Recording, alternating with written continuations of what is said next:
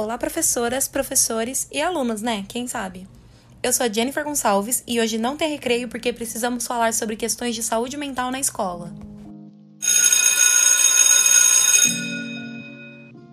Como residentes em uma escola pública em Suzano, fomos encarregadas de auxiliar os alunos com dificuldade de aprendizagem em língua portuguesa. Para isso, fomos orientadas a desenvolver aulas dinâmicas que ajudassem os alunos a verem os conteúdos de forma menos abstrata. Mas antes de começarmos a desenvolver as aulas, nós precisávamos passar por um grande processo bem burocrático antes, que foi bem trabalhoso, mas vital para todo o processo. Nós levantamos, por meio das avaliações de aprendizagem feitas pelo Estado, os dados individuais de desempenho de cada aluno. E a partir disso, nós agrupamos os alunos por habilidades fragilizadas em comum, com os grupos formados, nós aplicamos um teste neurolinguístico para identificar qual era o melhor canal de aprendizagem de cada aluno. E só então passamos a desenvolver as aulas. Esse passo foi extremamente importante, porque considerou toda a pluralidade da sala de aula, excluindo essa ideia de um aluno modelo. Por exemplo, no grupo do qual eu vou falar, no sétimo ano, tinha uma aluna que era auditiva, e uma atividade escrita, por exemplo, ela entendia bem melhor os enunciados quando eles eram lidos em voz alta. Ainda seguindo a ideia de considerar os perfis dos alunos na sala, é importante destacar que dentro dessa turma tínhamos uma aluna disléxica, uma aluna introvertida e um aluno que estava beirando uma evasão escolar. Então, todas as atividades foram pensadas levando tudo isso em conta. Nós trabalhamos pela ludicidade, todas as atividades eram brincadeiras, nós incitamos um pouco a competitividade, nada que não fosse saudável, e isso ficou muito claro porque apesar deles estarem competindo uns contra os outros, em vários momentos eles se ajudavam. Então foi bem bacana de observar eles criando um laço como um grupo. Tornar essas aulas prazerosas para os alunos era a nossa grande prioridade e isso era uma coisa que a diretora dizia muito faltar na escola por parte dos professores.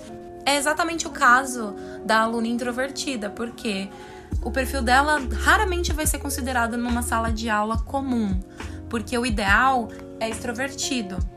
Mas como diz a Susan Cain, os introvertidos eles têm um jeito diferente de ver o mundo. Não significa que o aluno não sabe a resposta porque ele não está falando ela em voz alta. Introversão não é doença, é um traço de personalidade que deve ser respeitado e a gente levou isso em conta durante o nosso processo, de modo que não era obrigatório que ela participasse de momentos de leitura em voz alta ou que ela compartilhasse é, as respostas dela da mesma forma que os outros. Ela podia me mostrar apenas escrito e eu considerava isso porque eu sabia que era o melhor jeito de lidar com ela. Forçar experiências extrovertidas em uma pessoa introvertida não vai ajudar ela a sair da casinha. Isso só vai causar um processo educacional traumático para a aluna. Bom, vamos começar pelo começo. Meu primeiro contato com os alunos foi um tanto desconfortável. Eles estavam envergonhados por precisar de aulas de reforço, e o aluno que é o tema desse episódio, que eu vou chamar de Lucas para preservar a identidade dele, deixava bem claro com a postura corporal dele que ele estava desinteressado, que aquilo não era para ele. Ele inclusive não levou nenhum material para nossa primeira aula. Eles claramente estavam esperando uma aula tradicional, o que é compreensível porque os alunos nunca esperam que estudar seja uma coisa divertida e prazerosa. Então foi bem legal ver a mudança de atitude enquanto a gente começou a jogar um quiz em formato de programa de perguntas e respostas sobre gêneros literários. No final da primeira aula, eles só queriam saber quando ia ser a próxima. Esses mesmos alunos que os professores diziam que não estavam nem aí para nada. Houve até um episódio engraçado em que eles pediram que eu passasse lição de casa porque eles queriam estudar em casa e trazer os resultados na próxima aula para ver se eles realmente tinham entendido. Alunos pedindo lição de casa. O processo foi muito legal, foi extremamente colaborativo, foi incrível poder construir isso junto com eles. Sim, construir junto, porque em nenhum momento houve essa diferenciação de poder dentro da sala de aula, a gente construía junto. Isso foi importante para a gente criar um laço que mais tarde vocês vão entender a necessidade do professor ter essa conexão com seus alunos. Conforme as aulas iam passando, eu notei que o Lucas estava um pouco distraído, disperso e um pouco irritado. Por várias vezes eu questionei se ele estava com algum problema em casa ou se simplesmente ele não estava afim, porque isso também foi levado em consideração, como eram aulas de reforço que aconteciam em momentos que eles estavam fora das aulas normais. Eu sempre deixei bem aberto que eles, se não estivessem bem, se não estivessem com cabeça para aquilo naquele momento, poderiam ir fazer alguma outra atividade, depois retornar se estivesse melhor. Mas por uma semana inteira, o Lucas disse que estava tudo bem, que ele só estava com sono e se esquivou. Só na segunda semana, questionando como é que ele estava, que ele finalmente resolveu se abrir e conversar eu fico me perguntando se eu, como professora, não tivesse notado essa mudança de comportamento, se ele ia buscar voluntariamente por ajuda.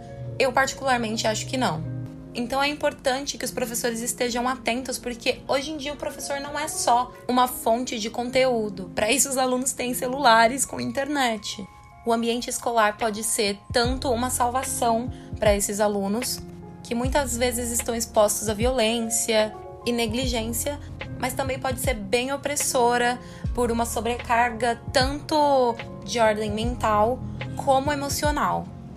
Dentro dessa escola, nós tivemos um exemplo de uma professora que era sensacional no âmbito de conhecimento. Ela tinha uma didática sensacional, só que para outras questões, questões emocionais dos alunos, ela era completamente negligente. Se for para citar um exemplo, eu posso falar sobre uma aluna que engravidou e por isso precisou se ausentar da escola durante um período grande. Para isso, ela precisou de atividades de reposição. E essa professora se negou a passar as atividades para ela, porque ela disse que ela tinha feito uma escolha na vida e ela não quis ser maleável com essa situação. Bom, considerando esses fatores, o Lucas viu em mim uma figura em que ele podia confiar dentro da escola. Ele confiou em mim o suficiente para me mostrar as marcas nos braços dele de automutilação. E aquela cena nunca vai sair da minha cabeça porque eu não sabia o que fazer. Eu nunca fui a figura de autoridade dentro da sala de aula. Eu estava sempre acompanhando um professor ou eu estava cuidando de crianças que tinham problemas relativamente menores. Naquele momento, qualquer ação minha era importante. Então eu fiz o que eu pude. Nós nos sentamos e eu deixei que ele falasse o que tinha levado ele a fazer aquilo com ele mesmo. E aí que a gente entende o contexto do aluno, a gente entende o aluno como um indivíduo completo que tem as suas próprias experiências. Ele me falou sobre como o pai dele era usuário de drogas e que a mãe não tinha tempo para ficar com ele porque ela tinha que trabalhar. Ele claramente estava lidando com um processo de depressão e por não ter ninguém com quem ele conseguisse falar, ele tinha que extravasar o que ele estava sentindo de alguma forma e ele não escolheu uma boa forma. A partir desse ponto, eu vou estar parafraseando a minha psicóloga, porque eu também já passei por um processo de depressão, o que me ajudou a entender melhor o caso. E a doutora Valéria me autorizou a usar as suas palavras, já que ela não pôde conversar com a gente. Eu vou falar como eu lidei, a opinião dela como profissional da área da saúde psicológica e, é claro, de um viés pedagógico.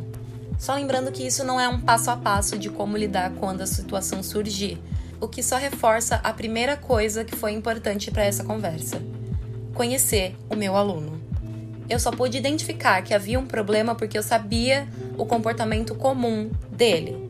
E eu só pude identificar os caminhos para orientá-lo porque eu conhecia ele e a personalidade dele e o que deixaria ele confortável. A segunda coisa foi o acolhimento. Eu deixei que ele falasse e se expressasse sem julgar ou censurar o fato da automutilação. Não que eu concorde, longe disso. Mas naquele momento, o mais importante era entender o que tinha levado ele a fazer isso e não dar bronca por ele ter feito.